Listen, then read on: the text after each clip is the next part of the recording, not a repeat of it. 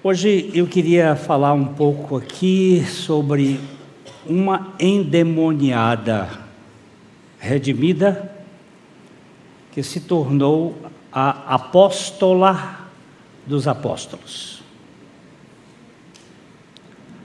E vamos abrir então as nossas Bíblias ou ler aqui no, no telão, João capítulo capítulo 20, versículo 18 ao versículo. Perdão, versículo 11 ao versículo 18. É, Evangelho de João, capítulo 20. Maria. Maria, entretanto, permanecia junto à entrada do túmulo chorando. Enquanto chorava, abaixou-se e olhou para dentro do túmulo. E viu dois anjos vestidos de branco, sentados onde o corpo de Jesus fora posto, uma cabeceira e outro aos pés.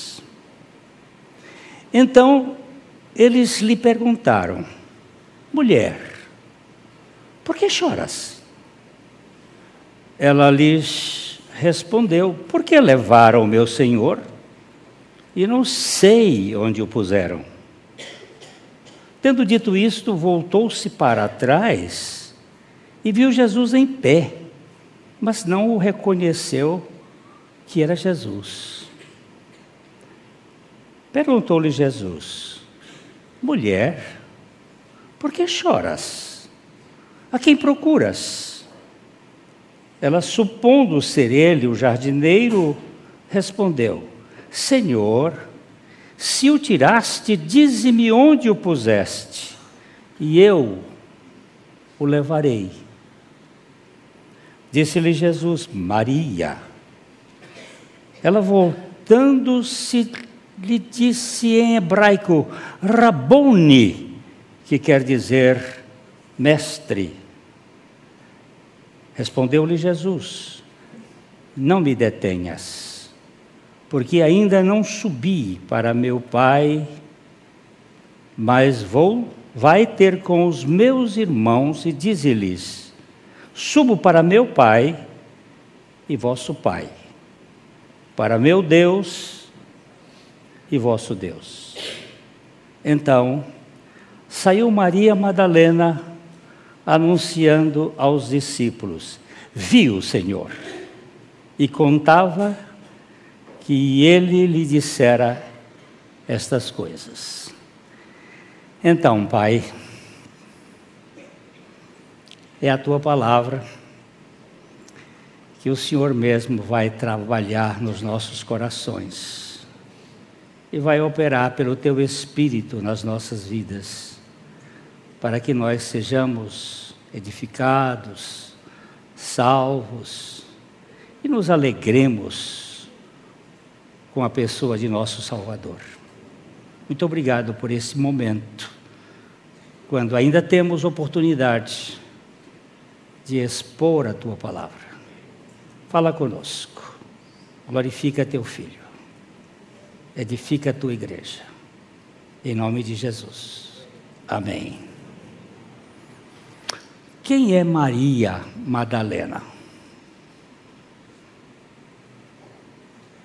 Ela tem muitas histórias. Era uma mulher de Magdala, uma cidade ali da Galileia, da beira do do lago de Genezaré. Nos versículos de 1 a 3 de João 20, perdão, João 8, de 1 a 3. João 8, de 1 a 3. Não, eu acho que eu, eu, eu, eu citei errado, é Lucas 8, de 1 a 3, perdão. Lucas 8, de 1 a 3. Aconteceu depois disto que andava Jesus de cidade em cidade e de aldeia em aldeia, pregando e anunciando o evangelho do reino de Deus, e os doze iam com ele. Isto aqui é depois do batismo dele. Jesus andava na região da Galileia. E também algumas mulheres que haviam sido curadas de espíritos malignos e de enfermidades. Maria, chamada Madalena, da qual saíram sete demônios.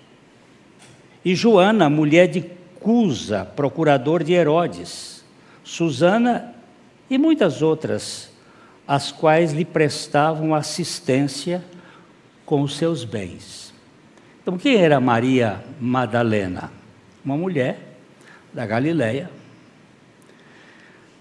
uma endemoniada, havia uma legião de demônios, sete demônios, e essa mulher posteriormente seguia Jesus e seguiu todo o tempo o ministério de Jesus, prestando assistência com os seus bens, juntamente com a Joana, que era esposa de Cusa. Cusa foi um um procurador do rei Herodes, era uma mulher que tinha recursos. E também Susana e outras mulheres que seguiram Jesus. Vocês não vão encontrar nenhum líder religioso do mundo que tivesse mulheres com ele. Só Jesus. Só Jesus fez com que as mulheres se aproximassem dele e ele foi a única pessoa que pôde dar significado às mulheres.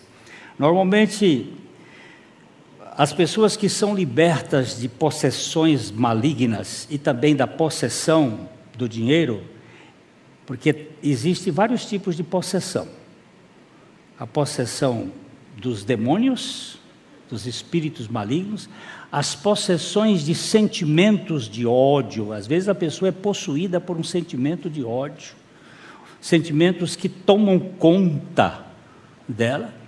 E as possessões econômicas, sujeito que é avarento, que é dominado pelo mamon, eles são possuídos por essas coisas. Depois que as pessoas são libertas dessas possessões, elas se tornam normalmente muito generosas, se tornam prontas a servir o Senhor. Alguns acham que Maria Madalena fosse aquela mulher, lá do capítulo 7 de Lucas, que Jesus falou com ela a respeito. Ela, ela, vamos dar uma lida nesse texto, porque Vamos ler os versículos 36 para frente, até os 50. Convidou um, um, um dos fariseus para que fosse jantar com ele. Jesus, entrando na casa do fariseu, tomou lugar à mesa. Os fariseus normalmente não faziam esse convite para Jesus. Eles tinham certa implicância porque Jesus ele não, ele não era leve com os fariseus. Ele normalmente ele, ele era bem enfático, ele chamava-os de sepulcros caiados, é, ele, ele os tratava assim com muita dureza. Né? E, e esse fariseu convida Jesus para jantar, é uma deferência muito grande. E Eis que uma mulher da cidade, pecadora, sabendo que ele estava à mesa na casa de, do fariseu, levou um vaso de alabastro com unguento. Existe possivelmente duas mulheres, a Maria de Betânia e a gente não tem certeza aqui se essa é a Maria Madalena, mas alguns estudiosos acredita, acreditam que seja. É, eu, eu eu tenho certa dificuldade, porém eu, eu até jogo um voto nisso aqui. Um voto que pode ter sido por causa de uma coisa.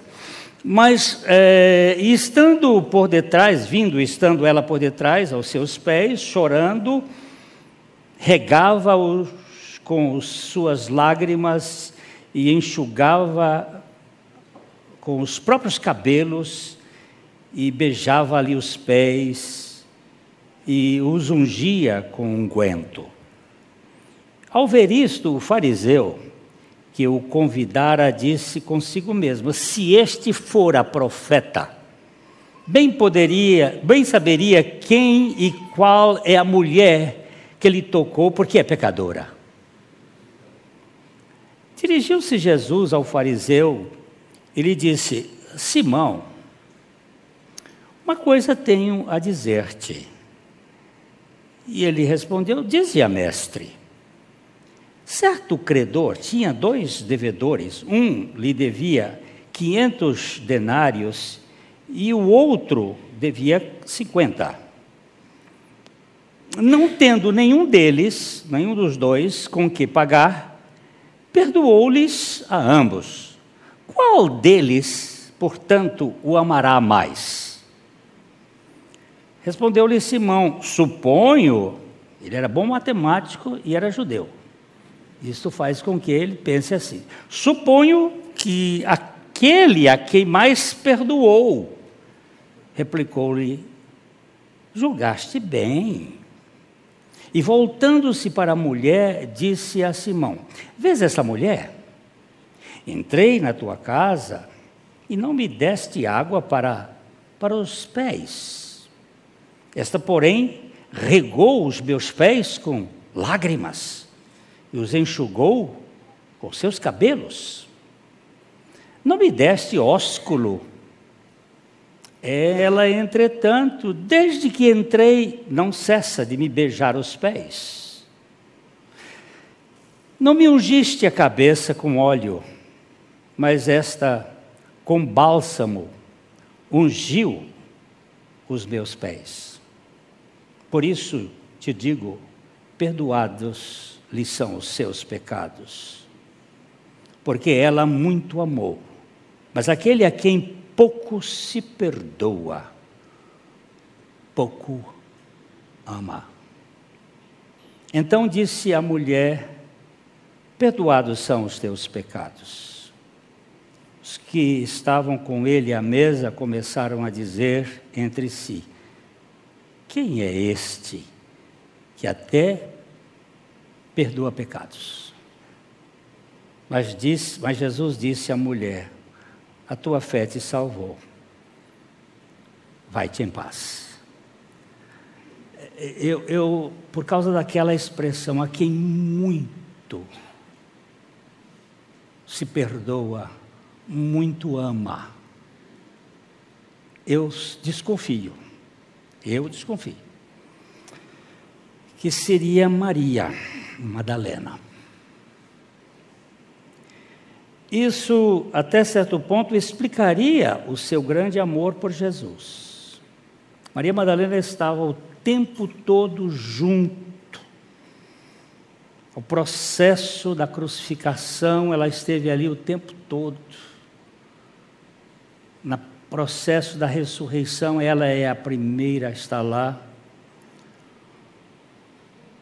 No Evangelho de João, no capítulo 1 a 3, e aí que eu tinha citado esse texto primeiro, mas é, João 20, 1 a 3. João 20. No primeiro dia da semana, Maria Madalena foi ao sepulcro de madrugada, sendo ainda escuro, e viu que a pedra estava revolvida. Então correu e foi ter com Simão Pedro e com os outros discípulos, a quem Jesus amava, e disse-lhes: Tiraram do sepulcro o Senhor e não sabemos onde o puseram. Saiu, pois, Pedro e o outro discípulo e foram ao sepulcro. É, eu quero fazer uma pequena comparação. Vamos para uh, Mateus 28, 1. Mateus 28, 1, ele diz: Ao findar do sábado, ao entrar o primeiro dia da semana, Maria Madalena e a outra Maria foram ver o sepulcro. Agora, Marcos 16, 1. Marcos 16, 1. Passado o sábado, Maria Madalena, Maria, mãe de Tiago, e Salomé compraram aromas para irem embalsamá-lo.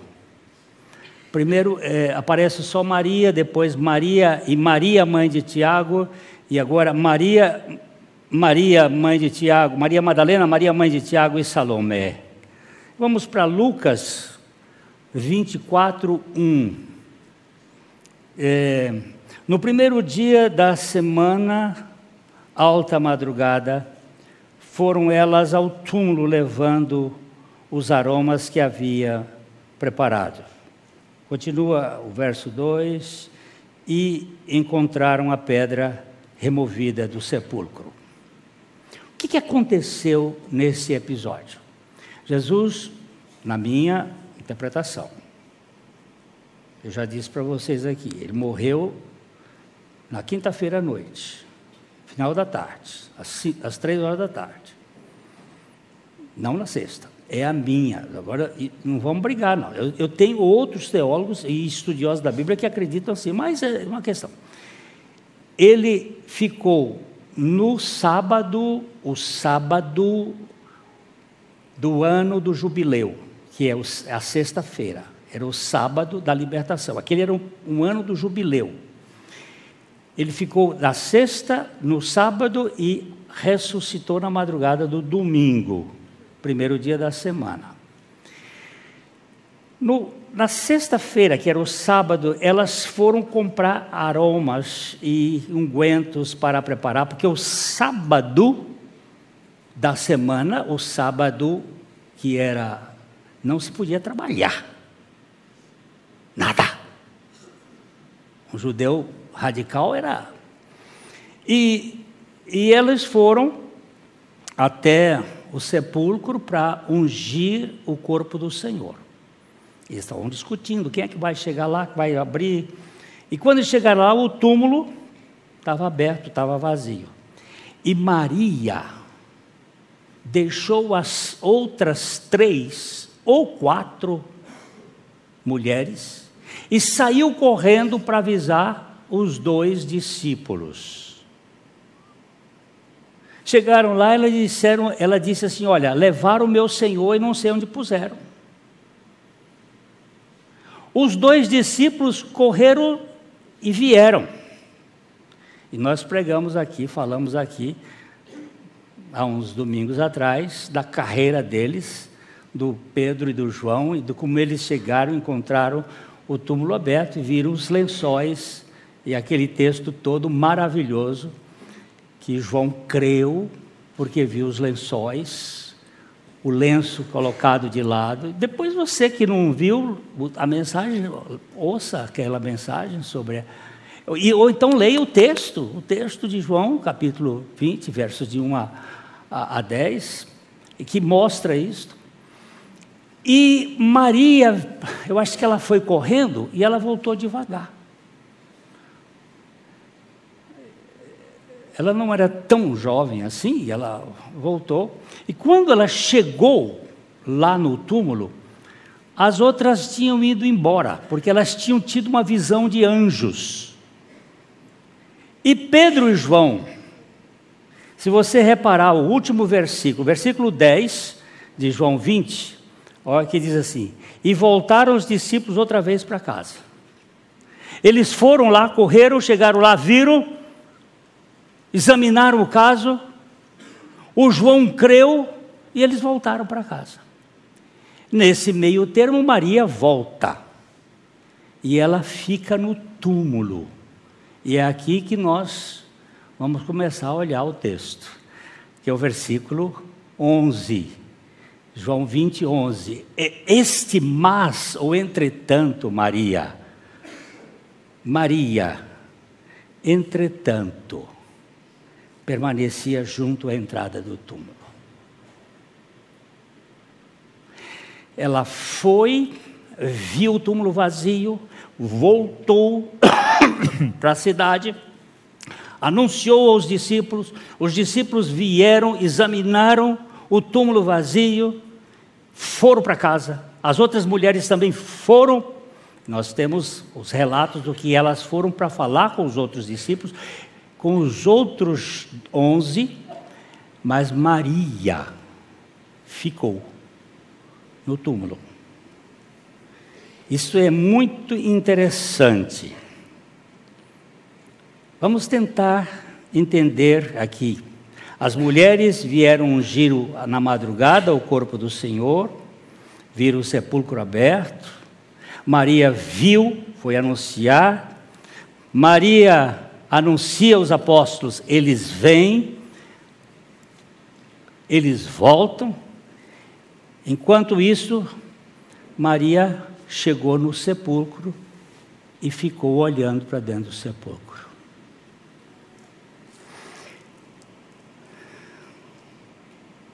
Esse mais Maria, entretanto Maria, é muito importante.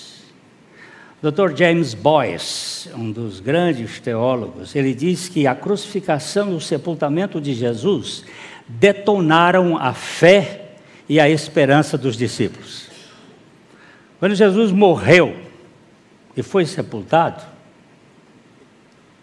os discípulos entraram numa espécie de. Acabou. A fé e a esperança deles, se vocês virem lá no, livro, no, no, no relato de, de Lucas, dois discípulos que Jesus aparece, ele disse assim: e era a nossa esperança, ele era a nossa esperança, nós esperávamos que ele iria redimir a Israel. Mas já faz três dias que foi. Então, o Dr. Boyce diz o seguinte: ele até tem uma mensagem, eu li esse, um pedaço dessa mensagem que me encantou quando ele diz: O dia que a fé morreu, os discípulos perderam a fé. De certo modo, ele está certo. Sabe por quê? Porque Jesus é o autor e o consumador da fé. Se ele morreu, a fé morreu. É por isso que a ressurreição, quando estava cantando aqui, Cristo já ressuscitou, eu não aguentava. Meu peito fazia assim. Essa é a grande vitória do Evangelho. É... Morreu a fé, morreu a esperança. Eu, eu, eu vou citar aqui só para vocês verem. Quando os discípulos encontraram com Jesus no caminho de Emaús, eles assim: Ora, nós esperávamos que fosse Ele quem havia de redimir a Israel, mas depois de tudo isso, é já esse o terceiro dia desde que as coisas sucederam. Morreu a fé, morreu a esperança. Mas o amor não. O amor de Maria não morreu. Maria permaneceu no túmulo. Olha só. Os outros foram embora. As outras foram embora. Mas Maria permaneceu no túmulo. Você se lembra que aquela expressão? Por isso te digo: perdoados lhe são os teus muitos pecados, porque a quem, aquele a quem pouco se perdoa, pouco ama.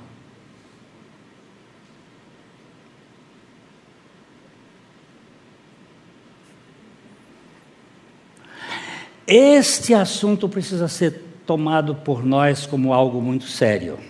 O amor cristão, o amor do cristão a Cristo depende do quanto ele se reconhece pecador e do quanto ele se vê perdoado. É a conta do Simão, 500 contra 50. Quando você se percebe o quão pecador você é, que o seu pecado é coisa séria, e você percebe o quão grande foi o perdão de Jesus por você, ah, meu caro, isso muda o rumo da sua vida.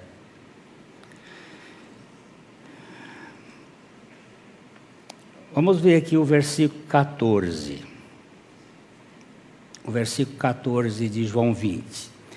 Tendo dito isto, voltou-se para trás e viu Jesus em pé, mas não reconheceu que era Jesus. Vamos voltar um pouquinho, vamos voltar um pouquinho, vamos começar de 11 de novo. Então, 11. Maria, entretanto, permanecia junto à entrada do túmulo, chorando. Enquanto chorava, baixou-se e olhou para dentro do túmulo. E viu dois anjos vestidos de branco sentados, onde o corpo de Jesus fora posto, um à cabeceira e outro aos pés. Então eles lhe perguntaram: Mulher, por que choras? Ela lhe respondeu: Porque levaram meu senhor e não sei onde puseram. Aí o verso 14 diz: Tendo dito isto, voltou. Dito isto o quê? Levaram meu senhor e eu não sei onde puseram. Tendo dito isto, voltou, aqui é onde os, os estudiosos dizem, ela voltou para sair, ela voltou para ir embora. Eu já vi dois anjos aqui, mas eu não vi meu Senhor. Os outros já foram embora. E, e ela, ela olha no verso 14, e diz: Tendo dito isso, voltou e viu Jesus em pé, mas não reconheceu que era Jesus. Por que, que ela não reconheceu que era Jesus? Ela andou com Jesus o tempo todo, não reconheceu Jesus. Alguns dizem assim: ela estava chorando, e as lágrimas impedem a pessoa vê melhor. Quando você está chorando, você não enxerga direito. Outros dizem, ainda era madrugada, estava meio escuro. E no lusco-fusco não deu para ver. Outros dizem o seguinte: é que Jesus, ele passou por uma transformação tão grande, e quando o Apocalipse vai descrever, diz que ele tem um cabelo branco. E ela conhecia Jesus de cabelo preto ou castanho, sei lá. E ele estava agora, possivelmente, é que Jesus ressuscitado, ele não pode ser compreendido com os olhos humanos. Ela não reconheceu. É, ela pensou que fosse o jardineiro. É, e aqui ela, ela faz essa questão. Ela faz dizendo o seguinte, um, versículo 15.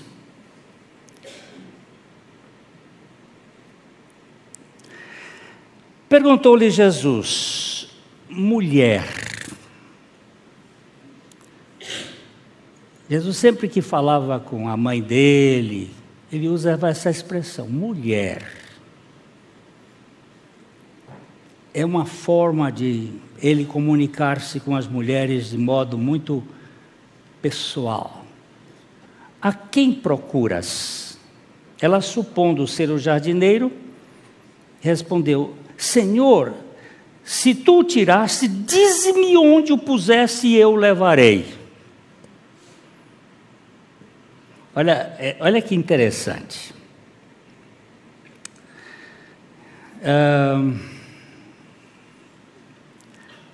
eu, eu, eu, eu quero lembrar aqui de um olhar para trás.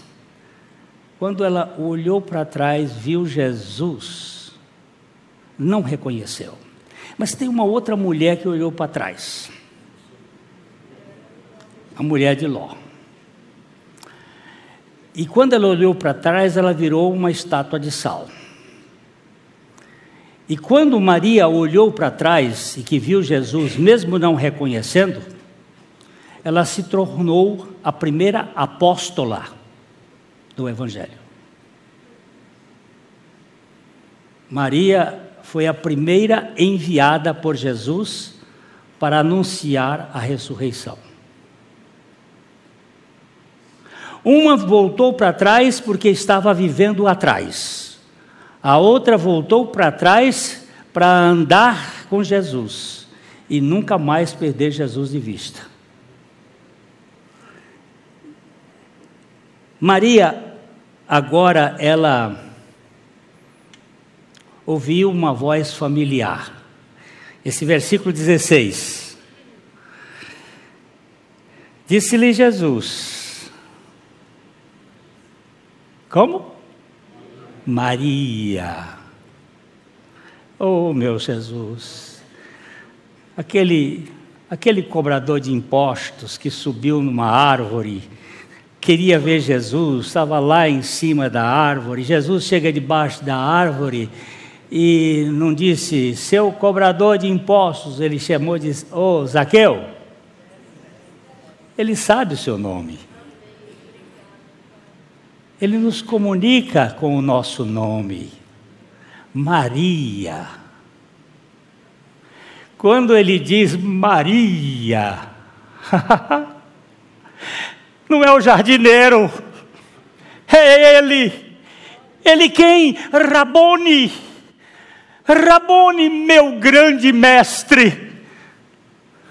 Você está vivo? Hum, isso é maravilhoso. Verso 17. Respondeu-lhe Jesus: Não me detenhas, não me grudes, não me pegues.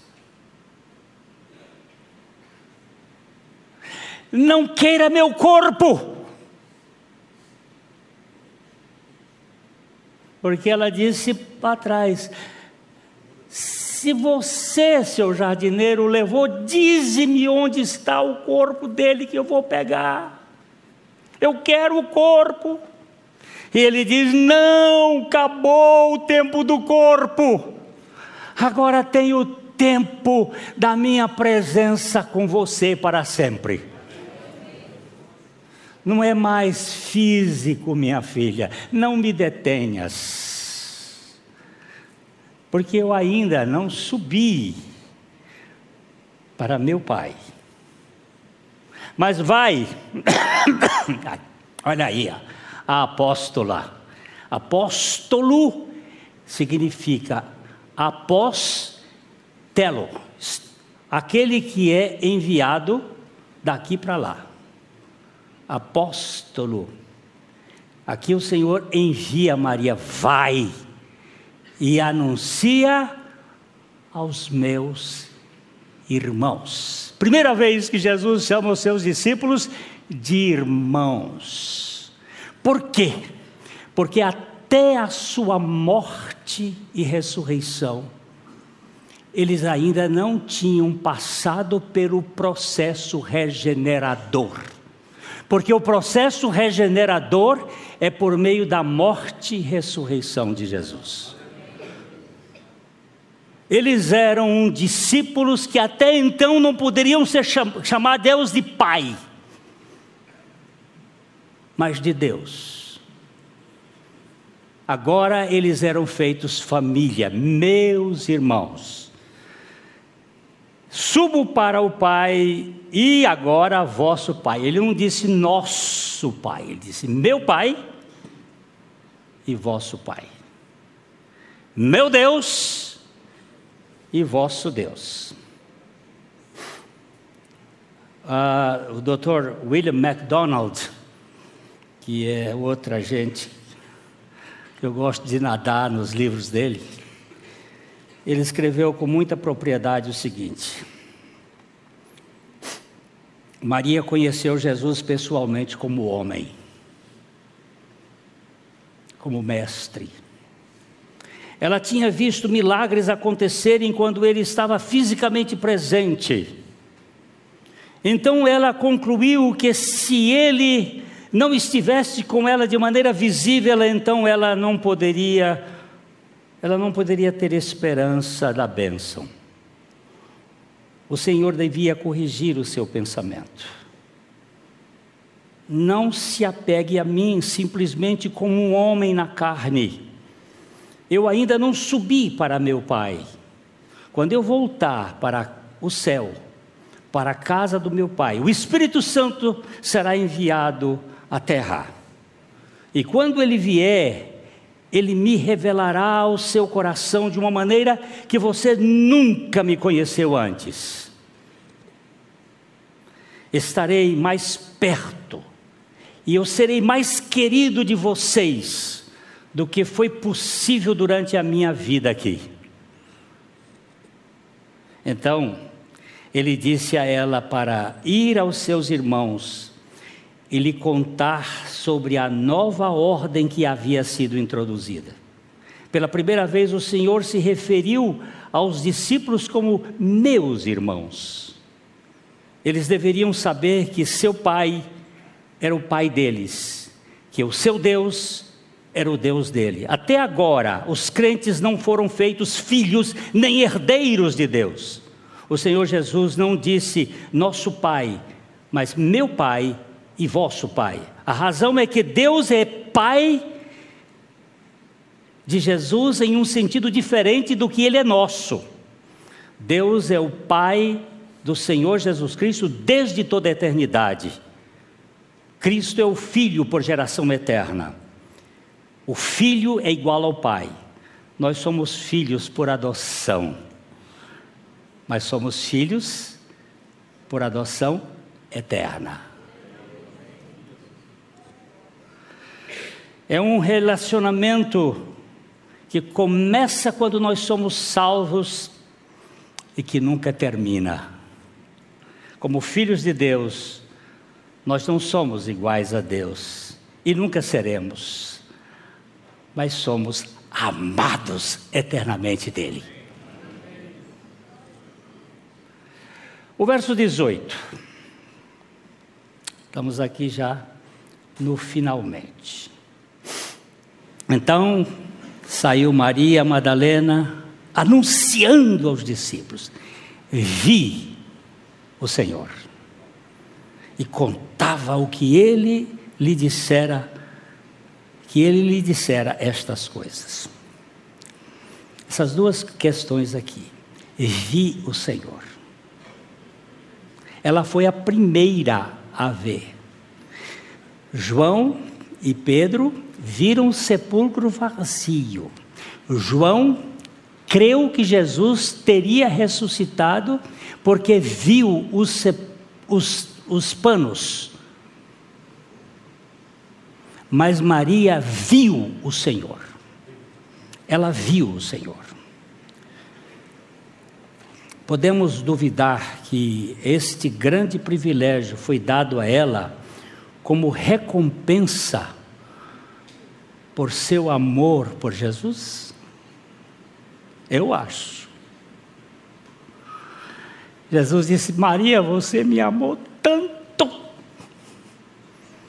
que a primeira pessoa que eu vou me manifestar nesse mundo é a você, Maria. Mas ela precisava saber que ele era mais do que o seu grande mestre. Ele era o seu Salvador e Senhor. Eu quero concluir aqui fazendo umas observações. Maria Madalena era uma pecadora endemoniada que foi transformada por Jesus de modo radical. Tornou-se uma seguidora do, no ministério de Jesus em toda a sua vida com os seus bens ela não só participava no, nos movimentos onde Jesus ia, mas ela colocava os seus bens para servir o Mestre. Esteve presente, desculpa, esteve presente o tempo todo na crucificação do Senhor Jesus e no seu sepultamento. Poucos. Nenhum dos discípulos, senão João, esteve no, no momento do sepultamento. Todos os discípulos, os outros, fugiram.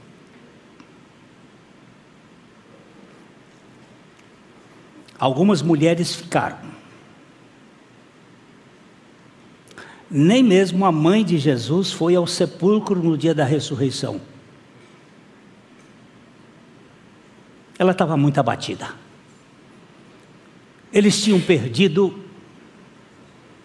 a fé e a esperança. Mas alguém ali não perdeu o amor.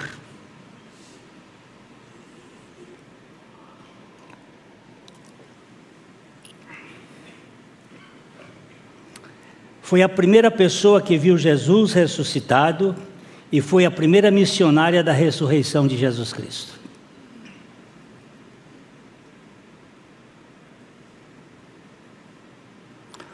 O que podemos tirar dessa história para as nossas vidas como cristãos? Primeiro, só aqueles que percebem quão grande é o seu pecado, percebem também quão maior é o perdão do Jesus para a sua vida. Se você não tem consciência do tamanho do seu pecado, você não vai ter consciência do tamanho do perdão.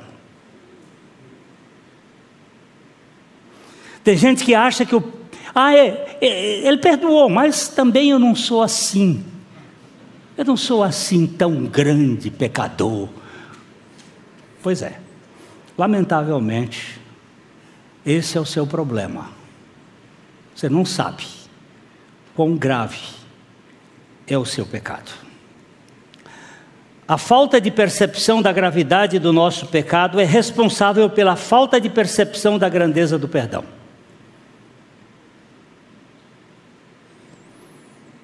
Segunda coisa, só aqueles que amam de todo o coração o servem de verdade com toda a sua vida e bens. Só aqueles que o amam de todo o coração. Às vezes a gente encontra uma pessoa, vamos fazer isso, ah, eu estou. Meu amigo, a sua vida não é sua, a sua vida é do Senhor. Ele lhe resgatou. Por que essa indolência? E por que privilegiar algumas coisas que você quer fazer e outras você deixa de lado?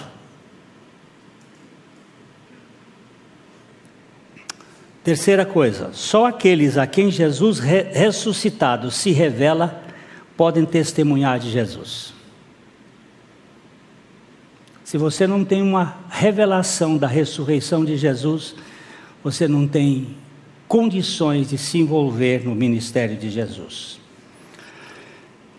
O teólogo John Metcalf, ele disse: "Nada fará com que você deseje mais que você deseje mais deixar de pecar do que saber que Cristo, de fato, tomou e remiu todos os seus pecados, passados, presentes e futuros. Quando você tiver consciência de que Jesus tomou e redimiu todos os seus pecados, todos os meus pecados,